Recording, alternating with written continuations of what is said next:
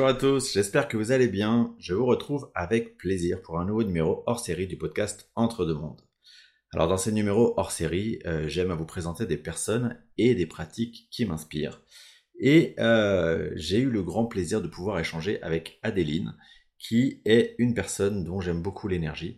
Elle est pour moi euh, l'exemple type d'une médium qui travaille sérieusement sans se prendre au sérieux. Et pour moi, c'est vraiment quelque chose de très important. Alors je vous laisse écouter cet entretien et comme d'habitude, je vous mets les coordonnées d'Adéline dans le détail écrit de l'épisode ou sous la vidéo YouTube. Je remercie encore une fois Adéline de m'avoir fait le plaisir de sa présence et je vous remercie vous tous pour votre fidélité.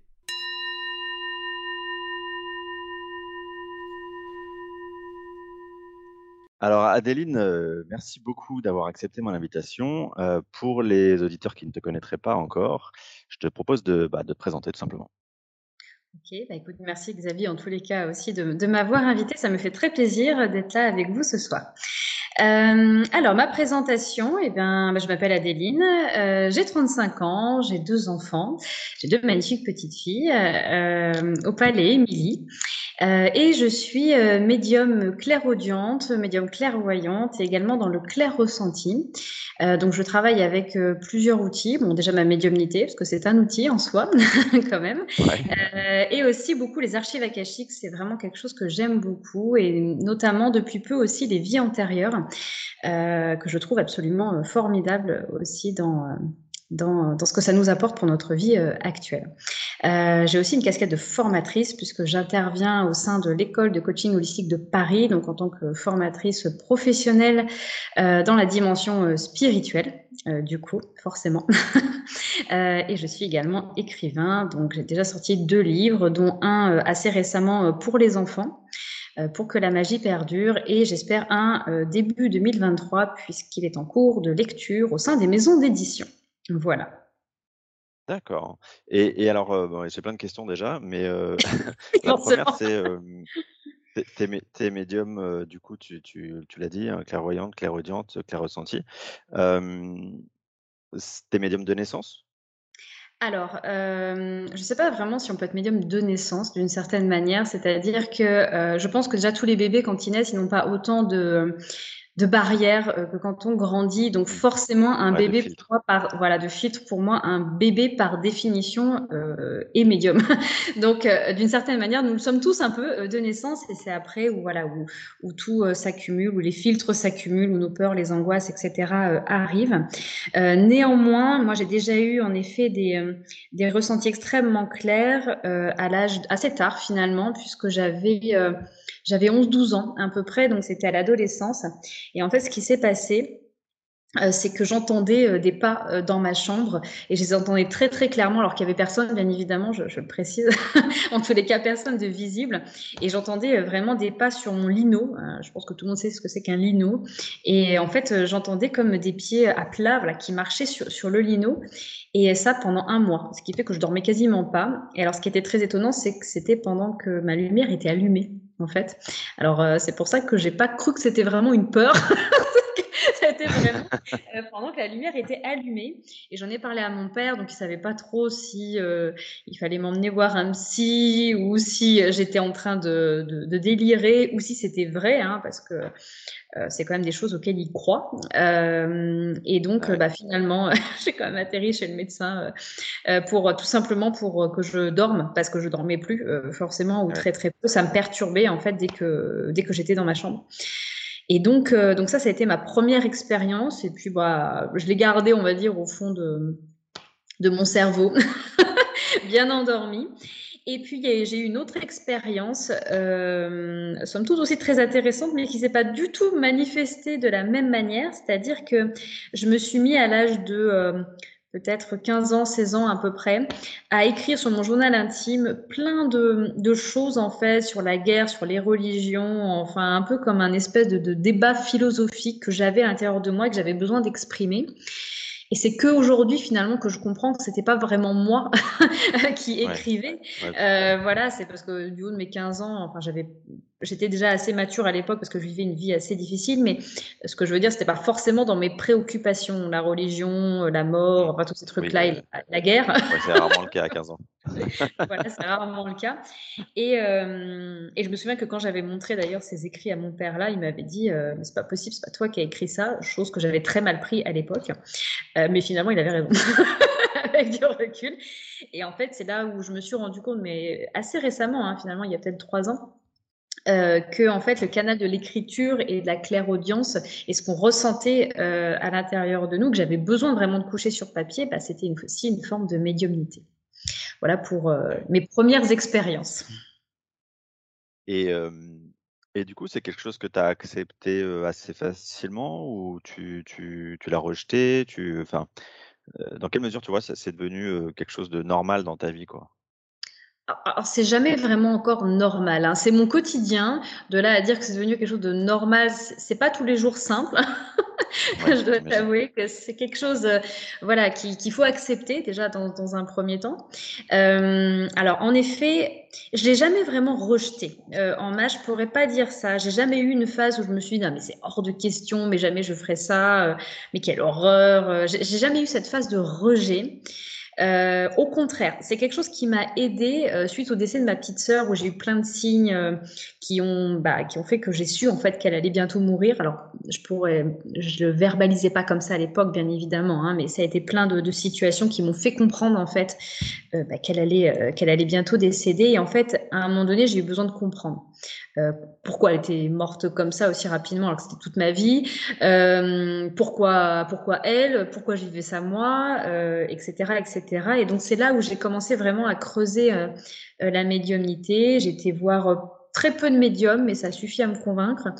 Et, ensuite, bah, j'ai continué mon parcours professionnel et ça s'est révélé à moi après, encore une fois, plein, plein d'étapes professionnelles. Donc j'ai jamais eu cette phase de, rejet. J'ai eu cette phase de ah, j'espère quand même que je suis pas folle par contre. voilà, ça oui, ça a été encore aussi euh, difficile, euh, mais je me suis posé beaucoup de questions et avant que je mette le mot médium euh, sur qui j'étais, il m'a fallu quand même que j'aille éprouver beaucoup cette médiumnité, que j'aille la tester, que j'aille vérifier quand même que j'étais pas en plein délire et que c'était pas mon cerveau qui me jouait des tours quoi. Et, et, tu crois que du coup, c'est quelque, enfin, tu crois que c'est quelque chose que, que tu avais préparé avant cette, incarnation et que de toute façon, il fallait que tu, tu deviennes médium? Ou est-ce que c'est, tu vois, ou est-ce que finalement, tu aurais eu l'option de, de, simplement de vivre avec ça, mais à côté, et de faire totalement autre chose? On a tous l'option de, de, faire quelque chose à côté. J'ai encore l'option, si j'ai envie, de, d'arrêter ça et de faire complètement autre chose, mais je crois que mon âme ne le supporterait pas. C'est complètement différent. je pense que mon âme me dirait, mais qu'est-ce que tu fais? Euh, et, et, je pense vraiment que ça n'aurait plus de sens à l'heure actuelle. Aujourd'hui, euh, on me dirait bah reprends un boulot entre guillemets lambda et puis tu le fais un petit peu à côté comme ça. Je, ça ne m'alimenterait pas assez, c'est-à-dire que j'ai vraiment besoin de, de, transmettre ces messages. C'est devenu ma vie en fait. Donc euh, bien sûr que euh, j'ai envie de te dire, c'est devenu au quotidien et aujourd'hui j'ai plus vraiment le choix d'une certaine manière. Je l'ai encore, mais si tu veux, mon, mon âme se perdrait si, si jamais je ne respectais pas finalement cet élan que j'ai aujourd'hui tous les jours quand tu es, quand je sais pas, quand tu rencontres des, inconnus ou des, des gens qui savent pas qui tu es, tu arrives à leur dire ce que tu fais. Enfin, pour toi, c'est quelque chose de d'assez assumé ou? Ça dépend. sur les réseaux sociaux, très. ouais, c'est ça. je pense que tout le monde le sait. dans la rue, au quotidien, je tâte un peu le terrain euh, très souvent parce que bah, parce qu'il y a encore beaucoup de jugements, il hein, faut dire ce qui est. Euh, en général, je donne une casquette assez large de ce que je fais. Donc, je vais dire, je travaille dans l'énergie, je travaille dans le bien-être, j'aide les gens à aller mieux par l'énergie. J'essaye de, déjà tâter un peu le terrain. Et quand je vois que les gens mettent un, intérêt, là, je dis clairement ce que je fais. Après, il y a des personnes, je n'en parle pas euh, parce que parce que je sais que je serai face à un mur et c'est leur choix et, et voilà. Et je ne développe pas le sujet plus que ça. Et puis pareil, je ne marque pas sur euh, les feuilles euh, de, de, de, de renseignement de l'école, je ne marque pas par contre mon travail. Enfin, je, je le mets autrement. Quoi. Ouais, ouais, Parce que ça passe pas très bien en général. ouais, c'est ça. Euh, Et vis-à-vis de tes filles, alors, est-ce que est-ce qu'elles savent ce que tu fais? Est-ce que enfin, est-ce qu'elles enfin, je pense plutôt à la plus grande parce que du coup la la petite Ouais, la plus encore un peu petite, trop elle n'a petite. même pas 3 ans, donc heu, non, elle ne le Mmh. sait pas encore. Mais alors c'est très drôle que tu me poses cette question-là parce qu'elle m'a posé, heu, la question tout à l'heure, juste avant cette, Ah, cette ah interview. rigolo. Elle m'a dit: «Mais c'est quoi ton travail maman?» Et donc, heu, bah, du coup, je lui ai répondu que que j'aidais, que j'aidais les gens, voilà et puis après elle a pas creusé Ouais. mais heu mais à son âge, c'est quand même difficile d'aller creuser. Ma fille sait ce que je fais, j'explique pas trop en détail parce que c'est une petite qui a beaucoup de peur donc j'ai j'ai pas envie alors même si pour moi il y a pas lieu d'avoir peur, je sais que très vite le mental peut faire aussi le boulot de. «Mon Dieu, tu vois des fantômes», ce qui n'est pas du tout le cas, hein. C'est pas du tout mon travail. Et puis je la préserve aussi un petit peu, je je veux pas, voilà, je je veux qu'elle reste aussi dans son monde d'enfant donc j'explique quand même ce que je fais, heu, mais heu, en surface. Voilà, je développe pas trop. Hem et puis en plus, elle a un un un papa, heu, donc on est séparés avec le papa de de de cette 1re fille-là qui est très terre à terre, donc du coup qui a une vision totalement différente, donc je préfère lui laisser le choix en fait. Je préfère, heu, voilà, qu'elle choisisse après par elle-même, et puis peut-être qu'elle aura les 2 côtés aussi, ce sera très bien, comme je l'ai aussi. Mais je je voilà, je ne souhaite pas forcément, l'inclure, à fond les ballons dans ce processus-là. Je lui donne Ouais. des éléments, je lui donne des outils de temps en temps, on utilise beaucoup les cartes par exemple. Il y a plein de cartes très sympas, heu, pour les enfants. Heu, bah, du coup, heu, mon livre aussi y a aidé un petit peu forcément, parce qu'il y a un jeu de cartes dedans. Heu, voilà et puis, voilà, je lui explique un petit peu le monde des anges, voilà, un peu de l'au-delà, des choses comme ça, qu'on peut parler aussi l'intéresse de ces anges. Oui, ah oui, elle adore ça par contre, elle adore ça et ce sont des outils qu'elle utilise, de temps en temps. Elle médite aussi de temps en temps pour l'aider. Et puis et puis on verra par la suite ce que ça donne. Voilà. Ouais. Cette cette fa cette famille, heu, il y avait, heu, des médiums dans ta famille ou ou pas du tout? Alors je, pense que ma mère l'était, mais qu'elle l'a extrêmement mal, heu, géré, malheureusement. Heu, donc pour moi, ma mère l'était. Après, j'ai pas de «preuves» entre guillemets concrètes, mais bon, aujourd'hui, je ne la vois plus, donc c'est compliqué pour moi, d'en parler, mais pour moi, l'était. Et elle a elle est malheureusement partie dans dans certains travers de la médiumnité et du côté de ma maman, il y a il y a pas mal en effet de médiums, mais pas forcément assumés. Voilà. C'est-à-dire que c'est Mmh. quelque chose qui est assez, hem, caché, si je peux dire ça comme ça. Ouais. D'accord. Tu nous as dit tout à l'heure que du coup tu étais clairvoyante, clairaudiente, clairressentie. Heu, est-ce que, moi je m'imagine toujours qu'il y a il y a un «clair dominant» entre guillemets, il y a le la porte d'entrée principale, puis il y a les portes d'entrée, annexes. C comment ça se passe pour toi? Hem, je pense que je vais, heu, ça va déjà commencer par le ressenti. Heu, vraiment, c'est-à-dire que, bah, je ressens les angoisses des gens, les peurs des gens, des fois même, heu, bah, leurs douleurs, des fois, heu, voilà, heu, malheureusement tout ce qui a besoin d'être travaillé, hein. Ça peut être la joie aussi quand même, je le précise, Ouais. mais c'est moins souvent le cas. Non, Ouais. mais je précise parce que c'est on est souvent axé sur les problèmes, les blocages et cetera, mais heu, parce que les gens qui viennent nous voir ont souvent des problématiques de blocage et ont besoin d'avoir des réponses, donc forcément, c'est ça qui se manifeste en 1er. Mais ça m'est déjà, aussi arrivé de ressentir de la joie, de l'amour, heu, voilà, des des choses quand même très, heu, puissantes en ce sens-là, très positives. Quand on parlait par exemple d'une relation en particulier, quand on parlait d'un métier qui les animait, voilà, je ressentais cette effervescence à l'intérieur d'eux. Heu, la clairaudience, je le maîtrise extrêmement bien, c'est-à-dire que c'est que quand je pose des questions que j'ai les réponses. Je l'ai pas forcément, heu, comme ça, à l'instant T. Ça peut m'arriver quand même de temps en temps, mais heu, j'ai à cœur de couper, vraiment régulièrement et de bien distinguer, mon quotidien de femme, de maman et cetera et mon métier de médium parce que sinon je pense qu'on peut vite se faire happer, un peu trop à mon sens. Déjà que la nuit, mes rêves, je fais aussi des soins et je donne des messages. Alors si en plus, c'est tout le temps et H24, c'est Ouais. extrêmement fatigant, donc je n'ai pas envie tu d'avoir une vie 24/24 toi? ouais, voilà, j'ai pas forcément envie d'avoir une vie, heu, rythmée par ça non plus, donc moi je demande clairement à le couper, heu, quand quand il y a besoin. Hem et ensuite, alors la clairvoyance, ça, ça se manifeste, après quand je fais mes, voyages dans mes archives akashiques. Heu, ça peut être aussi quand je suis en consultation et j'ai une image qui m'arrive. Ça peut être en soins énergétiques où j'ai des flashs, qui arrivent.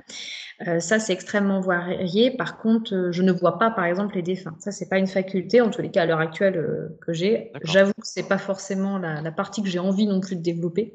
Ça tombe bien. c'est pas mon truc le plus fun, heu, c'est peut-être pour ça d'ailleurs, hein, Ouais. au passage, parce que c'est vrai que ça, c'est quelque chose qui bon, je je suis pas une grande fan. Hein, voilà. Euh, une grande fan dans le sens, dans mes ressentis, je pense que ça me ferait un peu peur, je t'avouerai, pour le coup. et puis voilà, puis c'est déjà pas mal, j'ai envie de te dire. et, donc, tu, tout à l'heure, tu disais que quand tu arrives à couper là, c'est assez facilement. déjà, la première question, c'est quand, quand, tu poses la question, qui te répond? Est-ce que c'est ton guide? Est-ce que c'est le guide de la personne? Est-ce que c'est quelqu'un d'autre? Euh, bah, ça dépend en fait, euh, ça, dépend vraiment. C'est-à-dire que quand je me mets en position vraiment de, bah, de capter des messages en claire audience pour une personne en fonction euh, de ses questions, c'est essentiellement tout ce qui est guide spirituel, donc ange, archange, ange gardien, voilà, etc. après, je pose pas forcément non plus la question en tant que telle. Si j'ai envie de te dire, je dis pas exactement qui, voilà, sauf si la personne me demande. Dans ces cas-là, bah, je, voilà, je demande et j'ai régulièrement la réponse. Euh, c'est arrivé qu'il y ait des guides familiaux. ce que j'appelle guides familiaux, ce sont les défunts euh, qui ont décidé, voilà, accompagnants qui ont décidé à un instant T d'accompagner la personne. Ça, ça m'est déjà arrivé aussi, sans que je m'en rende forcément compte. C'est-à-dire que c'est la personne qui m'a dit, mais, mais c'est mon mari là qui vous parle. Ah, d'accord. Mais en général, on les reconnaît bien parce qu'il y, a un langage beaucoup plus humain. Euh, je suis désolée de dire ça comme ça, mais je pense que tout le monde va comprendre quand je vais dire ça. Euh, alors que les guides spirituels, il y a vraiment un langage extrêmement élaboré, très poétique, il y a des images, il y a des termes très récurrents. Euh, tous les livres canalisés, je pense que tu en as déjà lu, euh, on retrouve un peu une même façon de parler, de d'exprimer certaines choses. Donc en fait, on reconnaît très vite ce langage-là. Mmh. Et puis après, quand je vais dans les archives akashiques, alors là, on parlera de tous les guides que je peux voir, mais bon, là, je les vois plus que je les entends, mais je peux les entendre aussi. Mais euh, il y a aussi bien sûr les guides animaliers, euh, les aides de la nature, etc. Mais ça, je ne les ah entends pas parler. Je, suis plus dans le ressenti, je les vois plus que je les entends parler. Euh, c'est passionnant. et du coup, tu, tu, tu, parlais d'archives akashiques. ça, c'est un truc qui est c'est quelque chose que. comment tu t'es dit un jour, tiens, je vais, tiens, je vais aller me connecter, je, frappe à la porte, je vais aller aux archives akashiques? Bah, Alors, déjà, je me suis formée pour aller dans les archives akashiques qui mieux. Et comment je me suis dit Alors, en fait, ça a été tout un, un chemin de correspondance, je vais dire ça comme ça. En fait, moi, je fonctionne euh, très souvent par cycle, c'est-à-dire que j'ai besoin de tester un outil. Une fois que je l'ai bien testé, euh, que je suis bien dans tous les recoins, euh, j'ai besoin d'aller voir autre chose. Et en fait, bah, l'univers hein, me guide toujours, bien évidemment, sur là, il faut que j'aille. et puis, je demande, hein, en plus, moi, moi c'est voilà, j'ai besoin d'apprendre plus, quel est l'outil qui m'aiderait le plus. Et en fait, les archives akashiques, bah, c'est venu par le biais d'une méditation, en fait, où j'ai vu un espèce de livre sacré. Je ne savais pas trop ce que c'était avec un symbole dessus. Euh, et puis euh, après, il y a eu des, images de livres un peu vieillis qui passaient beaucoup sur les réseaux sociaux, qui ressemblaient beaucoup à cette méditation-là. Et je voyais que ça correspondait beaucoup à des formations d'archives akashiques, euh, parce que je ne connaissais pas du tout l'existence des archives akashiques à la base. C'est quelque chose vraiment qui est venu un peu à moi comme ça. Euh, et puis euh, après, je me suis dit, ah, j'adorerais aller sur les vies antérieures, etc. Et euh, bah, c'est là que j'ai appris que les archives akashiques, d'ailleurs, ne sont pas que les vies antérieures.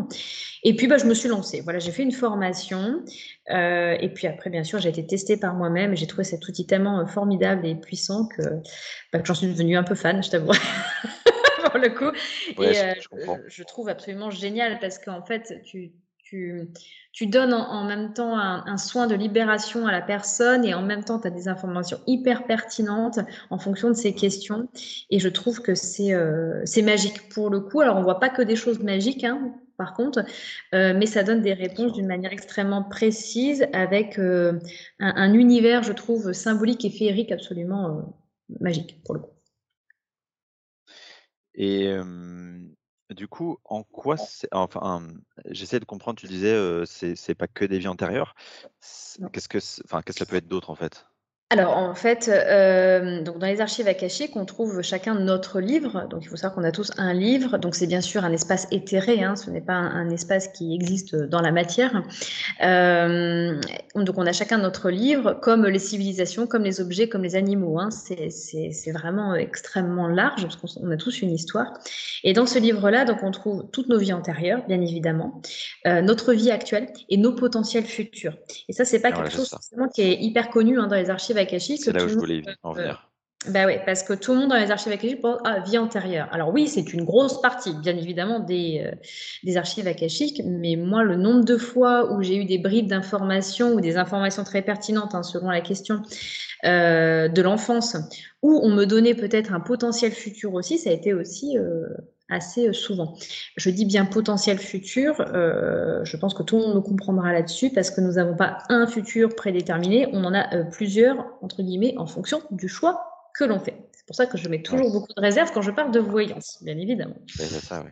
Ouais, ouais, ouais bah, c'est rigolo que tu parles de ça. J'en parlais euh, récemment. Euh, la, la, voyance, c'est vraiment un outil pour le coup. C'est intéressant, mais ça correspond à l'énergie qui est la tienne sur le, sur le moment. Euh, tu fais cette, cette, voyance, mais ça peut, enfin, potentiellement, les, les, tes futurs sont infinis en fait, puisque tu peux changer d'énergie demain et ça active un autre futur, c'est ça? Bah, totalement et puis, euh, et puis ça ça va même plus loin. De toute façon, à partir du moment où on t'a donné une information, il est quand même extrêmement rare que les personnes n'agissent pas en fonction aussi de ça et c'est là où je mets aussi beaucoup de réserves parce que parce que bah, il faut aussi faire très attention. Donc dans les consultations de voyants, je dis bien que c'est un instant T et que s'ils veulent changer quelque chose, euh, ils peuvent partir d'ici et changer, euh, cette chose-là et ça va changer, l'avenir. Après, je pense vraiment qu'il y a aussi des des points clés dans ces futurs-là. Je pense vraiment qu'il y a il y a des choses qui doivent être vécues par contre et qu'on va tout faire pour que quand même, voilà, ces choses soient vécues. Euh, ça, c'est sûr. Mais la façon dont on va y arriver, ça, c'est encore autre chose. Et puis, des fois, ça met aussi beaucoup plus de temps que ce qu'on pense. Euh, moi, pour avoir déjà consulté pour moi-même euh, certains voyants, il y a des choses qui, soi-disant, devaient arriver dans les deux ans qui arrivaient. Finalement, alors c'est arrivé, mais dans les dix ans. Donc, du coup, bah, ça remet un peu en perspective, mais peut-être parce que j'ai fait des, choix un peu plus longs que ce que j'aurais dû aussi. Ouais, c'est ça. Peut-être que tu as pris la départementale au lieu de prendre l'autoroute, quoi. Voilà, totalement, c'est possible. Ou alors, le rapport au temps n'est pas forcément hyper euh, précis aussi en médiumnité. Le, nombre, de fois justement où j'ai capté des choses en médiumnité et en fait, ça s'est passé un an ou un an et demi après, c'est très très souvent le cas. Est-ce que tu crois du coup que dans les archives akashiques, bah, de même manière qu'on va voir, on peut aller voir effectivement nos potentialités dans cette vie-là, est-ce qu'on peut aussi aller voir finalement peut-être, je sais pas, ce qu'il nous reste à travailler dans des prochaines vies futures, tu vois, des sortes de grands domaines, de grandes thématiques de, de ce que notre âme, elle doit travailler dans, dans des vies futures c'est-à-dire aller demander qu'est-ce que notre âme peut aller, peut aller en gros expérimenter dans le futur. Alors, je pense que c'est une possibilité que j'ai jamais euh, expérimentée, pour être très honnête, parce que euh, parce que pour moi, c'est vraiment cette vie-là qui compte entre guillemets, puisqu'on est là, tant qu'à faire, autant profiter. c'est pas dire ça comme ça. Euh, mais je pense que oui, je pense que ça peut être une réponse, en effet, en sachant qu'il y a quand même certaines âmes qui font le choix de se réincarner, mais qui ont terminé leur cycle de réincarnation, donc peut-être qu'elles ne vont pas se réincarner dans les, euh, dans les vies futures. Donc, il faut aussi être prêt à accepter ce genre de réponse. Ouais, euh, tu fais, du coup, tu fais, euh, tu, tu fais référence aux, volontaires, c'est ça C'est-à-dire à des gens qui ont fini leur cycle et qui reviennent pour une mission bien particulière. Totalement. Totalement. Euh, c'est tout à fait ça. C'est-à-dire que bah, une fois que tu as expérimenté tout ce que tu devais expérimenter, euh, soit tu restes en haut, euh, soit tu décides de te réincarner. ça fait partie des, grandes théories de la spiritualité, mais auxquelles je, crois en tous les cas profondément. Et si tu décides de te réincarner, alors tu n'es pas obligé d'une certaine manière, c'est que tu dois forcément amener quelque chose au monde quand même. Ouais, il y a un petit côté masochiste. c'est ça. Non, mais c'est que forcément, tu, tu, tu, tu as une mission bien particulière. Ouais. J'imagine que c'est souvent une question que les gens ils te posent, non? Est-ce que c'est est-ce que je vais encore me réincarner? Est-ce que je vais revenir ici, euh, dans ce merdier? Alors jamais, on m'a jamais posé cette question-là. Non. Parce que moi, on me la pose tout le temps en séance. c'est marrant. Bah, peut-être parce que toi, tu fais travailler d'autres choses que moi. Non, non, moi, c'est, moi, on est vraiment beaucoup sur euh, les zones d'ombre, mais parce que aussi c'est ma mission, euh, sur euh, beaucoup de, questionnements aussi sur les schémas répétitifs, où ça fait 25 fois que j'essaie ça, mais il n'y a rien qui marche. On est vraiment souvent sur des problématiques extrêmement douloureuses et profondes, qu'elles soient liées à, à l'enfance, au passé, à un trauma d'adulte ou à des vies antérieures pour le coup. Est-ce qu'il t'arrive de, mmh, de douter des informations que tu reçois? C'est-à-dire, je sais oh. pas, tu, tu, vois. Bien sûr, et j'ai envie de te dire heureusement. et heureusement, j'ai envie de te dire, parce que je, euh, le jour euh, où je dirais, non mais de toute façon, moi, tout ce que je capte, c'est tout ok et c'est nickel et j'ai une confiance infinie, ce serait génial, mais j'ai envie de te dire, euh, vaut mieux qu'on continue de douter parce que, en tous les cas, moi, c'est ce qui me permet d'avancer, c'est ce qui me permet aussi de, de, toujours aller tester ma médiumnité parce que je trouve que c'est important. On a quand même une sacrée responsabilité. Hein. On a quand même des gens, euh, pour la plupart du temps, qui souffrent en face de nous. Et euh, moi, je me vois pas, euh, bah, en effet, euh, pas à un moment donné, quand même douter de, de certaines choses. Et c'est important parce que euh, bah, ça se travaille. Enfin, en tous les cas, c'est ma vision des choses. Même si euh, j'ai confiance euh, à 90%, 80-90% quand même dans, ce que je capte, bah, il y a des moments, je suis comme tout le monde. Il y a des moments, je suis crevée. Il y a des moments, bah, je capte moins aussi. Ça m'arrive parce que, bah, parce que pas la bonne période, parce que pas la bonne énergie, et puis parce que j'ai parce que j'ai passé trois nuits à combattre des entités. Bon, ça arrive aussi. mais, non, mais je, je, fais un peu une caricature, mais c'est une ouais, réalité quand même. C'est aussi notre quotidien. Et puis, il y a des jours où on est moins en forme que d'autres. Donc, il y a des jours où je suis ouais. hyper performante et puis d'autres, c'est bon, c'est pas nul, mais c'est pas terrible. et c'est normal. Et je pense qu'il faut aussi l'accepter. Et ma médiumnité, moi, pour moi, c'est vraiment un outil. Euh, et que J'aspire vraiment voilà, à le travailler et à progresser régulièrement. Et de toute façon, on est venu s'incarner pour évoluer. Donc, euh, voilà, c'est tout ça pour dire que oui, c'est important pour moi de douter. Au-delà du fait que et... pas trop quand même, mais un peu quand même. ouais, c'est ça. Oui, oui, oui, de garder une part de doute. Je comprends. Je comprends. Bah, du, puis d'humilité aussi, je pense. C'est hyper important dans nos métiers. Hein. Donc, euh, on n'a pas la science infuse, on n'a pas la vérité absolue. Et je pense que c'est important de le dire. Parce qu'il y a beaucoup de gens qui se reposent aussi sur nous, c'est pour ça que je le dis, hein, c'est hyper important c'est à comprendre. Il y a beaucoup de gens qui, qui eux, ne doutent jamais de nous. Et, euh, et, ça, je trouve ça des fois un peu dangereux euh, pour le coup. Donc c'est pour ça que je précise, oui, oui, je peux me tromper, ça m'arrive, comme tout le monde.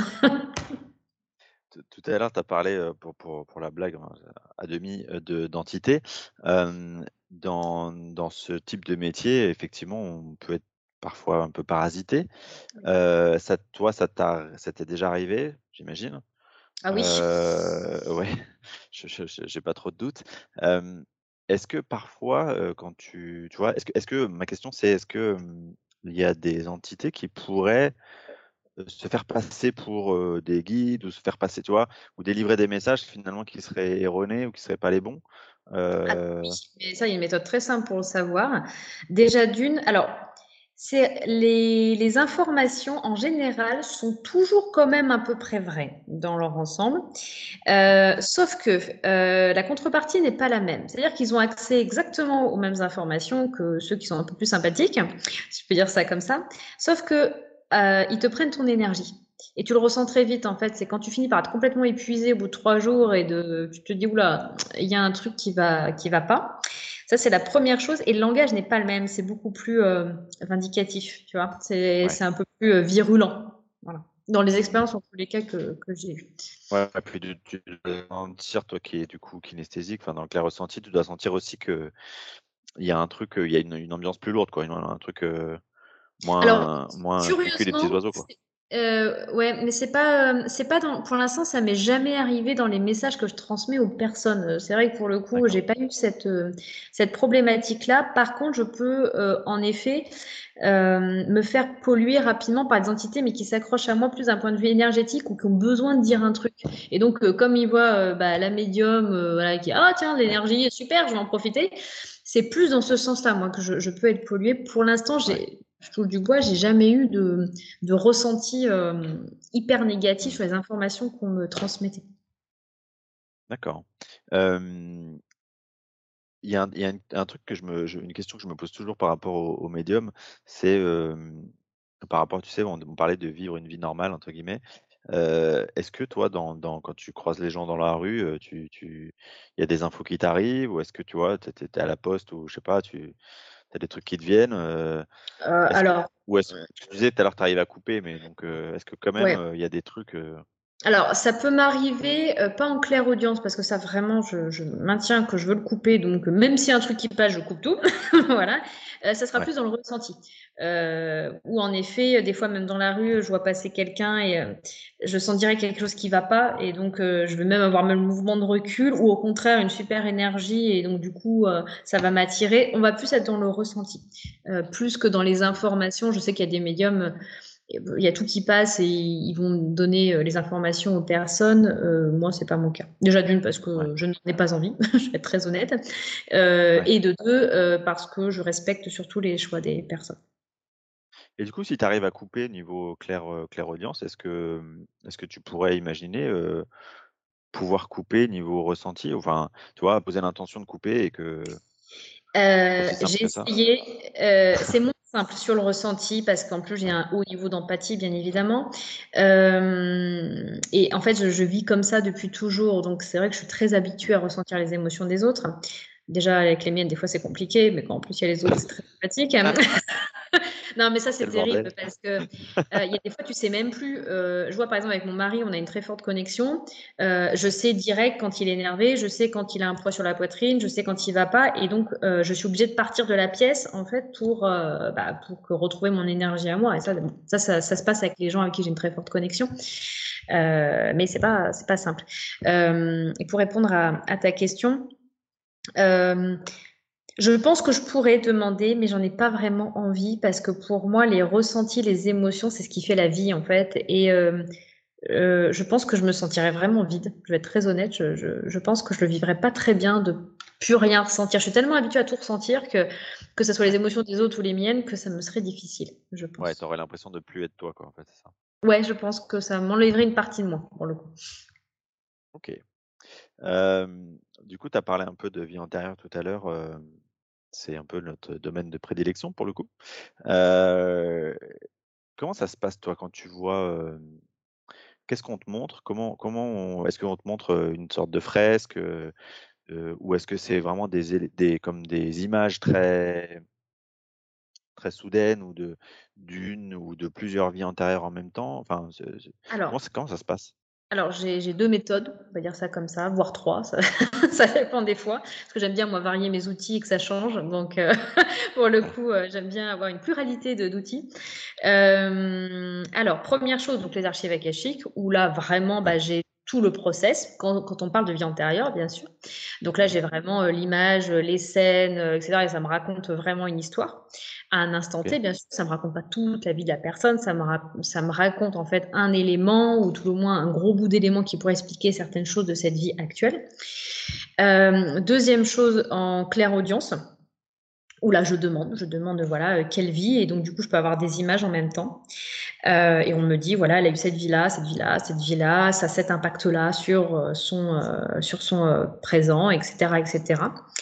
Et ça peut m'arriver en soins énergétiques où en effet j'ai des flashs. alors ça c'est très particulier à vivre parce que ça va très très vite et donc du coup c'est quand on est en soins et notamment quand je suis en soins collectifs ça arrive souvent parce qu'il y a beaucoup d'énergie forcément et je peux avoir plein de flashs différents et euh, là, pour le coup, il faut vraiment être rapide euh, et bien se, souvenir après, parce que c'est tellement furtif euh, que quand on a beaucoup d'informations, c'est pas forcément simple de, de le retranscrire.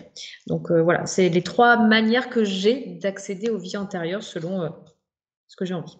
Enfin, le flash, je ne maîtrise pas du tout. Les archives akashiques, je peux y aller volontairement. Le flash, c'est pas quelque chose que je maîtrise du tout. Ça arrive comme ça, mais c'est toujours pour une information pertinente. D'accord et, et toi, tes, tes propres vies antérieures, tu es déjà allé faire un petit tour? Bah, une. J'ai pas encore trop fait. Non, mais ça, c'est terrible. C'est toujours le, cordonnier le plus mal chaussé, mais c'est quand même un truc de fou. C'est-à-dire que c'est un truc qui me passionne et j'y vais pas forcément pour moi ou rarement. en fait, je me suis rendu compte bah, récemment que j'utilisais ma médiumnité ou les archives akashiques, etc vraiment quand je suis en très grande difficulté. Jamais euh, comme ça, c'est pas mon premier réflexe. Il n'y a pas de curiosité, quoi. Mais c'est même pas le côté curiosité, c'est que j'ai envie de tester euh, par moi-même sans pour autant avoir accès à une source de connaissances entre guillemets infinie. Euh, ça fait peut-être un peu bizarre dit comme ça. Je sais que les gens me comprennent pas quand je dis ça. Mon mari, alors encore moins, je pense. Il me dit mais tu ne demandes pas? Parce que ma clairaudience fonctionne très bien pour moi, hein. c'est-à-dire que je demande une information, j'ai la chance que j'ai pas mon mental qui joue de trop et je peux m'écrire des pages et des pages pour m'aider. Je, veux dire, ça, ça, ne me pose aucun problème, c'est ça le pire. Euh, mais il faut vraiment que j'en arrive au, euh, genre non mais j'ai toujours pas trouvé, ça fait un an que je cherche et voilà et j'adore en fait être un peu dans un jeu d'énigmes, c'est comme ça que je le dis souvent, et puis trouver par moi-même sans forcément euh, aller chercher. Donc néanmoins, euh, il y a une vie qui est venue à moi pas parce que j'ai été la chercher, mais parce que j'ai euh, mon mari qui m'a demandé justement euh, d'aller regarder pour lui un certain blocage. Et en fait, c'est une vie en commun qu'on m'a montré. Euh, et alors, c'est moi qui ai le plus pleuré que lui au final. C'était énorme. Donc, en fait, c'est moi que ça a fait plus bosser. Donc, je pense que j'avais besoin de bosser un truc aussi avec ça. ça. Euh, et puis, euh, et c'était très drôle parce qu'il avait fait déjà un, un, espèce de soin ou avec une autre personne qui lui avait montré une vie antérieure et c'est exactement la même que celle qu'on m'a ah montrée. Ça, c'était euh, ouais, ouais. c'était rigolo, mais c'était aussi incroyable. Quoi. On se dit, ouais, mais euh, oui, bah oui, preuve de plus que ça existe, quoi. du coup, c'est génial. Donc voilà, c'est la seule fois où j'ai été voir une demi-vie antérieure, mais du coup, tu me donnes l'idée qu'il faudrait peut-être que j'y aille. Mais non, mais en plus, on m'en a donné déjà. Donc, c'est vrai que je, connais certaines de miroirs intérieurs parce que j'ai certains médiums euh, quand je vais consulter pour moi de temps à autre euh, qui, euh, qui, du coup, m'en ont donné. Donc, c'est vrai que pour l'instant, je ne me sens pas l'envie parce que je n'ai pas de blocage particulier. Donc, voilà. Mais par, rapport à tes proches, justement, je sais pas, on parlait de tes filles tout à l'heure, tu n'as pas la curiosité de je sais pas, par exemple, de savoir ce qu'elles sont venues faire dans, ce, dans cette incarnation ou... après, on te le dirait peut-être pas, hein, je sais pas. Mais... Alors, déjà, d'une, je pense qu'en effet, c'est pas terrible. mais en plus, j'ai aucune envie de ça. Mais alors, c'est très drôle, mais alors, c'est pas quelque chose qui me qui m'appelle plus que ça. si un jour elles ont envie de le savoir, bah, j'irai, j'irai regarder pour elles. mais vraiment, je, je, je tiens, comment te dire, à la, à la, à ce que, ce que mes filles et leur jardin secret. C'est bizarre dit comme ça, mais j'ai pas envie d'être intrusif en fait, et j'ai pas envie d'y aller par curiosité.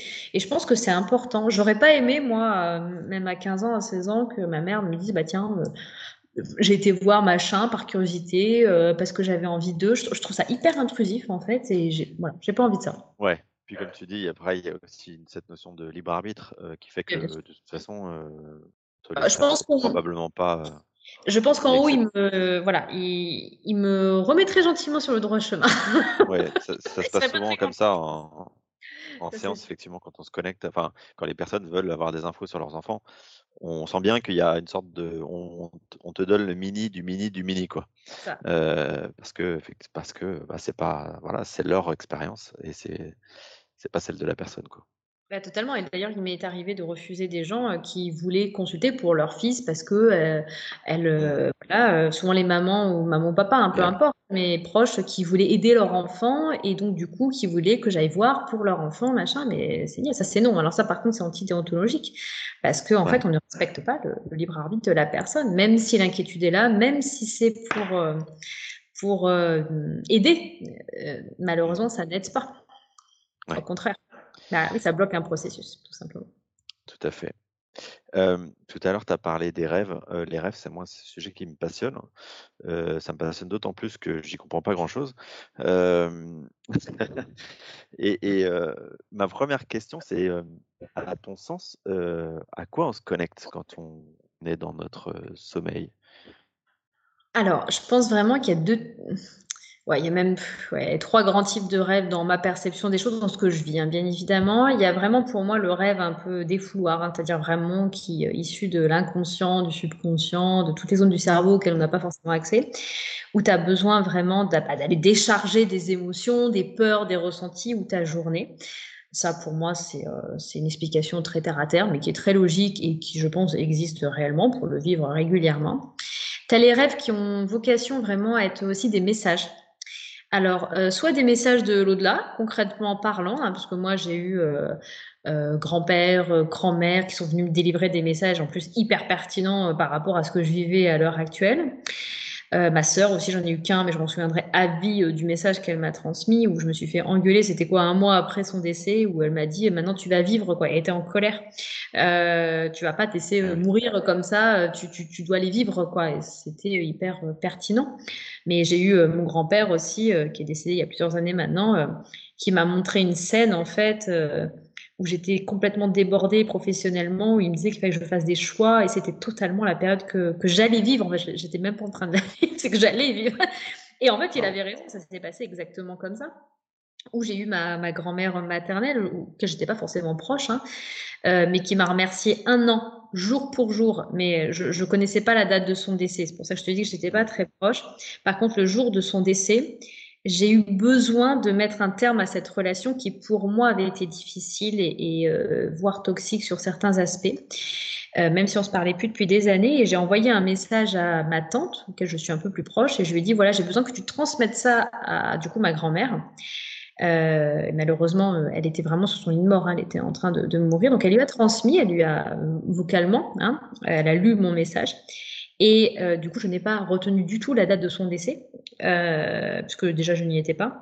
Et en fait, un an jour pour jour, j'ai eu un rêve euh, qui ressemblait même pas à un rêve. En fait, c'était très particulier. Je pourrais même pas le décrire. On, on a l'impression que c'est réel et en même temps, on est dans un sommeil un peu, un peu ouais. entre deux. C'est très particulier. Je pense que c'est un peu comme toi quand les gens sont en état d'hypnose. Voilà, c'est vraiment ce, ce, stade où le cerveau lâche en fait. Et j'ai eu euh, une euh, l'image de ma grand-mère en fait euh, sur un téléphone. Et je comprenais pas pourquoi me sourire et me remercier. Et je me suis dit hein, pourquoi? Et en fait en regardant dans mes messages d'il y a un an c'était bah, le jour d'anniversaire de sa mort en fait et, et, le jour en fait où je lui ai envoyé le message. Et j'ai trouvé ça euh, magique pour le coup et euh, incroyable. Voilà donc là c'est une autre dimension du rêve mais qui est pour moi nécessaire parce qu'en fait c'est vraiment là où on lâche le plus prise finalement. On peut rien contrôler. Mmh. Après, j'ai eu des rêves où je pense que je me suis connectée à des choses un peu moins euh, sympathiques, malheureusement. Alors là, impossible de te dire si c'était des vies antérieures, si c'était des, des côtés un peu plus bas astral. Enfin, il y avait des choses vraiment, euh, mais je me suis retrouvée quand même avec des bleus sur moi alors que j'étais en train de rêver, qu'on était en train de me taper ou me violenter quand même. Je me suis retrouvée le matin avec des bleus et ah ouais, et des choses extrêmement virulentes. Après, j'étais dans une maison à l'époque extrêmement basse énergétiquement et je pense que ça a dû aider parce que depuis, euh, j'ai changé de maison, ça va beaucoup mieux. Et enfin, des rêves euh, bah, où je vais moi-même faire des soins et transmettre des messages aux gens. voilà. Donc, euh, et ça, c'est génial parce que des fois, j'ai des personnes, je sais pas pourquoi, un peu plus récurrentes que d'autres dans mes connaissances. Je leur transmets des messages, c'est exactement ce qu'ils sont en train de vivre à l'instant T, ils avaient besoin d'une réponse, là, je leur transmets. Euh, ou des fois, je me vois faire des soins, euh, je me vois aussi recevoir des soins d'autres personnes que je connais. Euh, voilà, je pense qu'il y a une autre dimension encore mmh. sur ce type de rêve-là. Donc, à quoi on se connecte? J'ai envie de te dire, la réponse va être large. euh, pour le coup, mais forcément à des choses dont on ne maîtrise pas tout, hein, pour le coup. Et ouais. des, euh, euh, je pense qu'on peut aussi bien se connecter à du bas astral qu'au contraire à l'au-delà ou à des dimensions peut-être plus parallèles, quoi, pour le coup. Ça t'est déjà arrivé de faire des voyages astro, toi? Euh, En conscience, non. Je, je n'ai jamais réussi à, bah, par exemple, me voir au-dessus de. Ouais. Mon... Voilà, ça c'est si c'est comme ça qu'on définit bien sûr le, le, voyage astral. Ouais. Parce que Et chaque euh, sa définition. Ouais, c'est vrai. Après, pour euh... moi, quand on va dans d'autres dimensions, c'est aussi du voyage astral, quoi. Parce que pour le coup, euh, quand je me vois aller faire des soins à d'autres personnes alors que je suis, euh, euh, voilà, dans, bah, en train de dormir, pour moi, on est aussi sur du voyage astral. Donc, tout dépend de la définition. Ouais, bien sûr.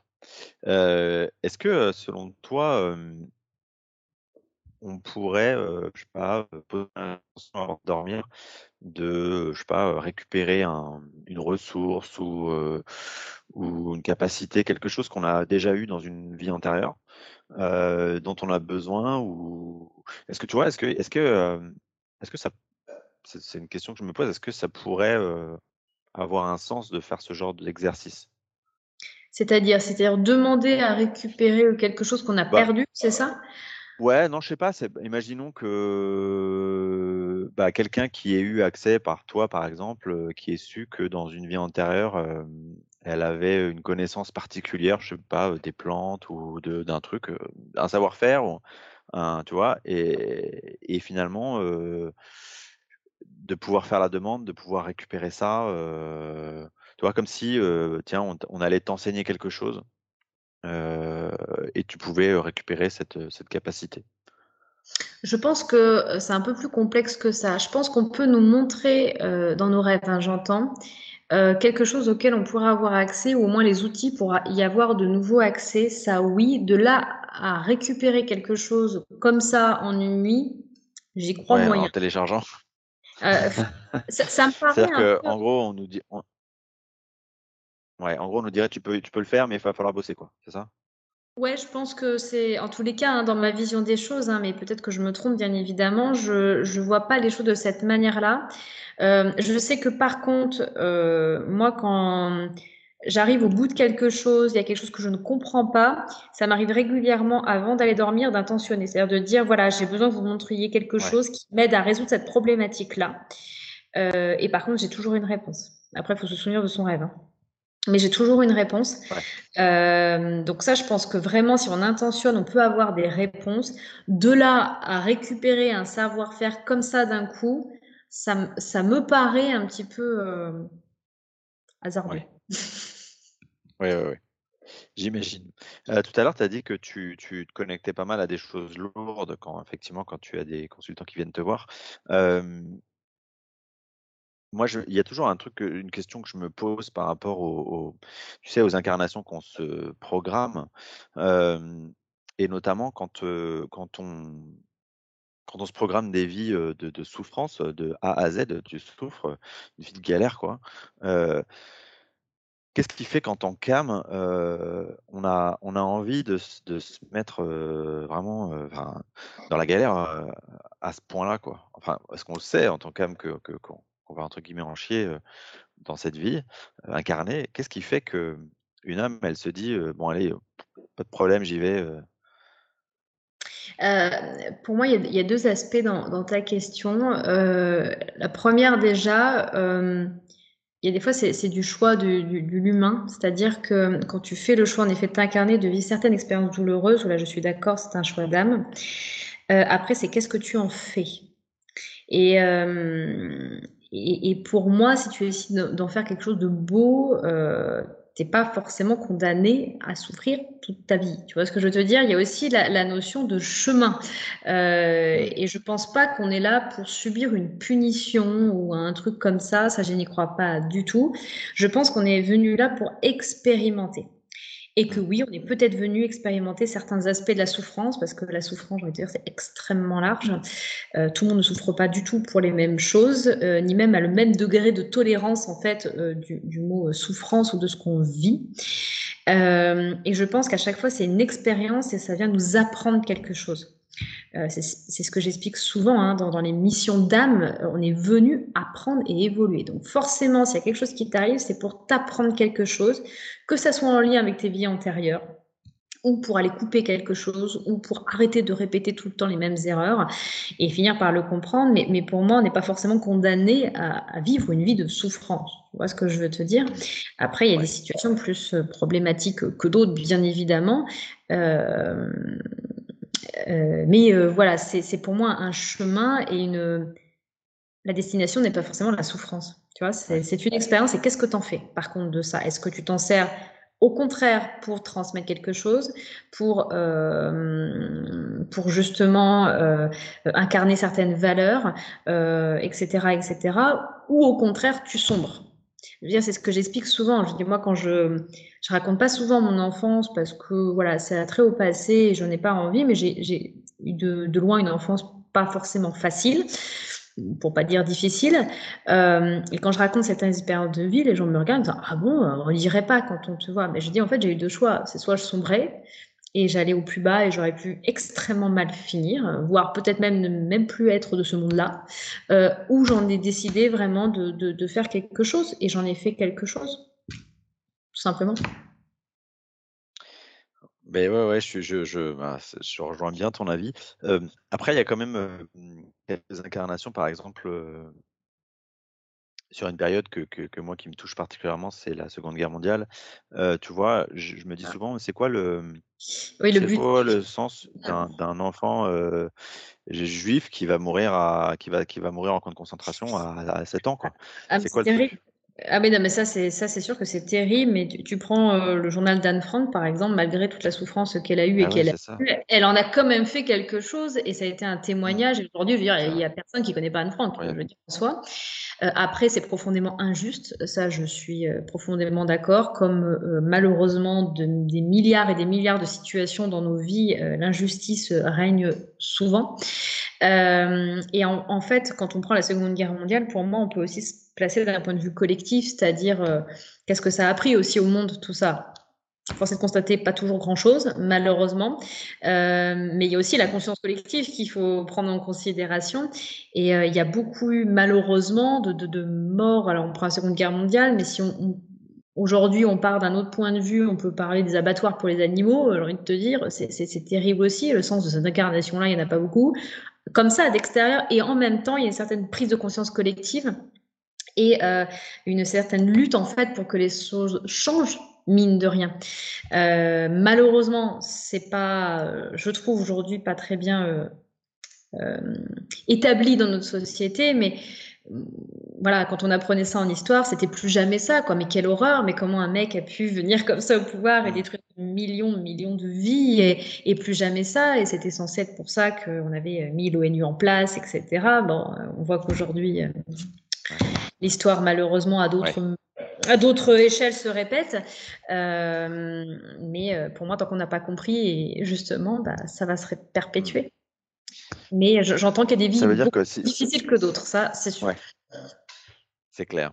Euh, ça, ça, ça, veut dire si si, je reprends ton exemple de, l'intérêt collectif, ça veut dire que par exemple, une âme, elle peut décider, allez, tiens, je vais m'incarner dans une, je vais me faire une petite incarnation d'un enfant comme ça qui va, qui va mourir dans les camps. Je le fais pas forcément pour moi, mais je le fais pour le collectif. Je pense, oui. Je pense, en tous les cas, dans ma vision des choses, je pense qu'au-delà de la conscience personnelle, il y a aussi à un moment donné bah, la collectivité, et ça aussi, ça à prendre en considération. Alors oui, bien sûr, le petit enfant n'en a aucunement euh, conscience et ce qu'il a vécu est particulièrement dramatique.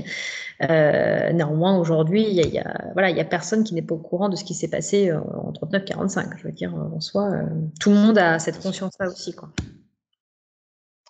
Ok, on va revenir sur les sujets un peu plus joyeux.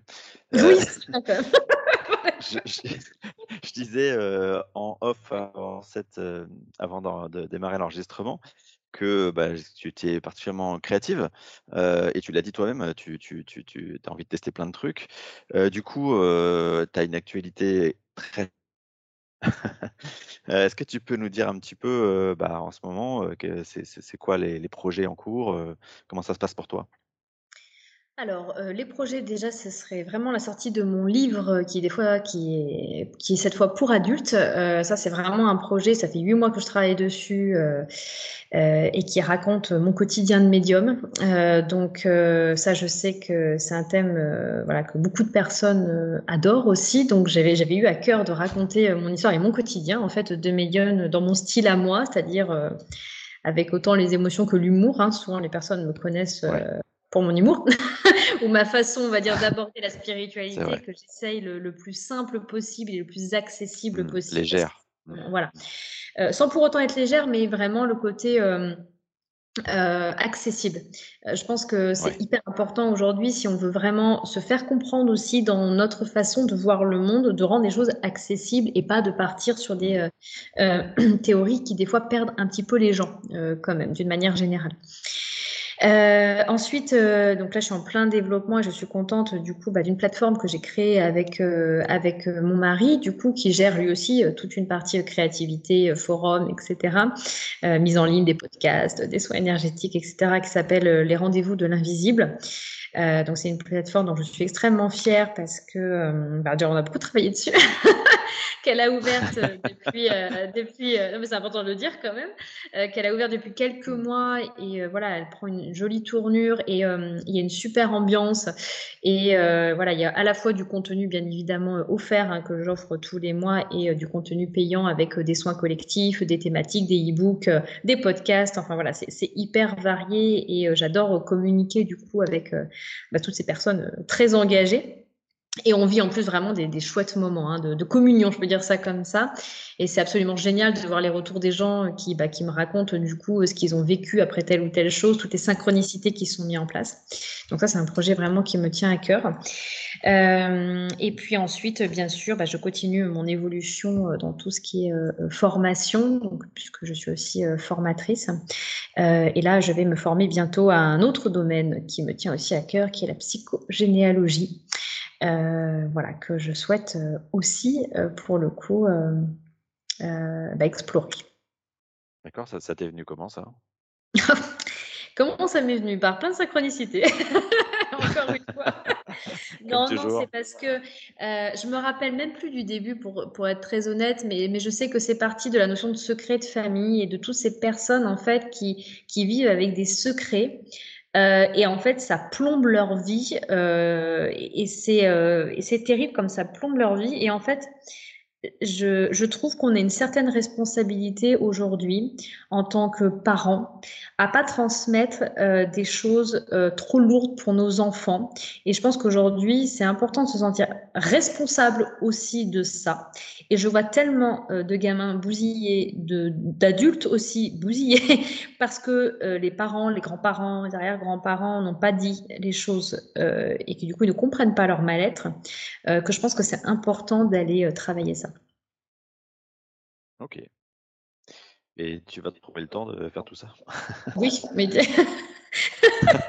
tout le monde me pose la question, mais oui, je trouve la le temps. J'ai vraiment, je, voilà, je m'organise d'une certaine manière pour trouver le temps. Et, euh, et en plus, je suis quelqu'un qui, qui, apprend assez vite et j'ai besoin de toute façon d'apprendre. C'est-à-dire que mmh. là, de tous les outils que j'ai expérimentés, bah, j'arrive au bout, donc je vais aller en tester un autre, comme je te l'ai dit. Donc c'est très logique dans mon processus, pour le coup. Ça veut dire que finalement, dans ce que, dans ce que tu proposes, euh, comme, euh, comme euh, dans les guidances, dans, dans, les, dans les archives akashiques, etc., euh, ton, ton offre, elle évolue tout le temps, c'est ça? Oui. C'est ça, tu as, très bien compris. Euh, avant, je faisais beaucoup de numérologie. Euh, et d'ailleurs, entre guillemets, les personnes qui me suivent ou les personnes qui me consultent évoluent aussi avec le temps. Ouais. Euh, ou alors, il y a les mêmes personnes qui me suivent. Et du coup, c'est génial parce qu'elles testent tous les outils aussi. Donc, du coup, c'est très drôle parce qu'on voit les choses sous différents aspects. Il y, a, il y, a, même des personnes qui sont devenues des amis, hein, à force, hein, forcément. Mais oui, totalement. C'est-à-dire qu'au début, j'ai commencé beaucoup par la numérologie. Ensuite, j'étais plus sur tout ce qui, est ce qui était soins énergétiques euh, Laoshi. Euh, et puis, alors euh, maintenant, mes soins énergétiques, qui ressemblent plus du tout à du Laoshi, c'est venu du soin chamanique. des fois, je canalise des défunts. Enfin, c'est devenu un truc très particulier, mais du coup, c'est du soin intuitif. voilà. Et, et j'adore. Et c'est très bien comme ça, parce que ça veut dire aussi que j'apprends à me faire confiance, pour le coup. Parce qu'au début, j'imagine que tu as eu aussi le c'est une problématique ça doit être une problématique, mais on suit tout un protocole et, et on, veut, on veut bien faire. Et puis on se rend compte qu'au bout d'un moment, ça résonne plus. On a envie de tester autre chose, on a envie d'élargir un peu. Et c'est ce que je fais aujourd'hui sur euh, mes soins. Euh, et puis, euh, bah voilà, après les archives akashiques, et puis bientôt il y aura la psychogénéalogie que je vais mêler avec de la médiumnité et mes cartes, et ce sera très bien pour le coup. Super. Euh, alors, tu es extrêmement visible pour le coup sur les réseaux, mais pour les personnes qui ne te connaissent pas encore, comment est-ce qu'ils peuvent te suivre ou te retrouver? Alors, bah, j'ai mon Instagram hein, qui s'appelle Adeline Medium. Ça, c'est simple à trouver. Euh, c'est simple, ouais. Ouais c'est simple à trouver. voilà. Euh, mon Facebook aussi, où j'ai une page. Alors, euh, c'est ce que je dis aux gens, ne me demandez pas en ami. J'ai mille demandes en fait en attente et il n'y a plus de place sur mon truc Facebook. Donc, je ne ah rajoute pas les gens. Allez plutôt sur la page qui s'appelle La magie d'Adéline, du coup. Euh, bah, mon site internet, hein, la magie d'Adeline, ça, ça ne change pas euh, non plus. Euh, je t'aurais bien donné ma chaîne YouTube, mais je pense qu'elle va évoluer dans très peu de temps. Euh, donc, ah. alors, elle s'appelle, elle s'appelle quand même la magie d'Adeline, mais j'ai envie de faire les choses un petit peu différemment. Donc, voilà, pour l'instant, elle est un petit peu en stand-by. Elle n'est pas beaucoup alimentée. Tout à l'heure, tu as parlé de podcast. C'est pour c'est dans ta plateforme, c'est ça hein? Alors oui, j'en ai dans ma plateforme et en effet, euh, tu me devances. euh, je vais sortir une suite de podcast euh, en septembre. J'ai pris un peu de retard sur le lancement parce que j'avais besoin d'un peu de temps, euh, qui va s'appeler Sabrina, Samantha et moi. Donc là, ce sera une chaîne vraiment de podcast. et elle lui dit, quand est-ce que tu vas faire ça? C'est ça. Et alors, du coup, c'est quoi le, la thématique, enfin, la thématique Alors, ça va être bien sûr. mais alors, ce sera un mélange de, en effet, de thématiques autour de la médiumnité, mais pas que, aussi toute une dimension de développement personnel, euh, puisque j'aime bien mettre en avant mon côté un peu terre à terre avec des outils concrets à appliquer au quotidien. Une partie, bien sûr, développement spirituel, euh, avec des exercices complets, complet, excuse-moi, concret, euh, et euh, bien entendu euh, une dimension un peu humoristique parce que j'aime bien quand même, même la touche de fun dans des podcasts. T'as bien raison, t'as bien raison. Ok, bah écoute, merci beaucoup pour, pour le temps passé avec moi et bah, tous les auditeurs. J'ai une dernière question que je, que je pose que je pose habituellement aux, personnes. quel conseil tu donnerais à quelqu'un qui démarre son, éveil spirituel? Par quel, quel, quel, bout, en gros, prendre le sujet? Qu'est-ce que tu appelles éveil spirituel? Qu'il commence à comprendre ce qu'il y a autre chose, que tu vois, qui comprend, qui commence à, s'ouvrir à, à l'invisible. Ah déjà de prendre son temps. Je vois beaucoup de personnes qui, quand ils commencent justement à comprendre qu'il y a peut-être autre chose, euh, regardent 10 000 tonnes de vidéos, lisent 15 000 tonnes de livres, euh, font plein de consultations et je mets souvent un petit peu en, alerte là-dessus en disant pensez à vivre à côté. Euh, c'est hyper important parce qu'il y a aussi des gens qui se perdent. Encore une fois, je, répète un peu parce que je le vois de plus en plus, donc c'est pour ça que je le dis. Et je pense que c'est important d'avoir une vie euh, à côté et de pas voir que sous ce prisme-là, et donc d'y aller doucement, euh, à leur rythme, et puis voilà, de, ne pas non plus manger du spirituel à longueur de journée parce que je pense que ça nous aide pas vraiment dans notre incarnation terrestre quand même. On est aussi des humains et on a besoin euh, d'aller s'amuser, d'aller faire du sport, de, voir ses amis, etc. Et donc euh, vraiment, ouais, donc c'est ça. Dit d'une autre manière, c'est l'ancrage totalement. Et je pense qu'il faut trouver de l'équilibre entre les deux euh, pour justement pouvoir s'éveiller spirituellement.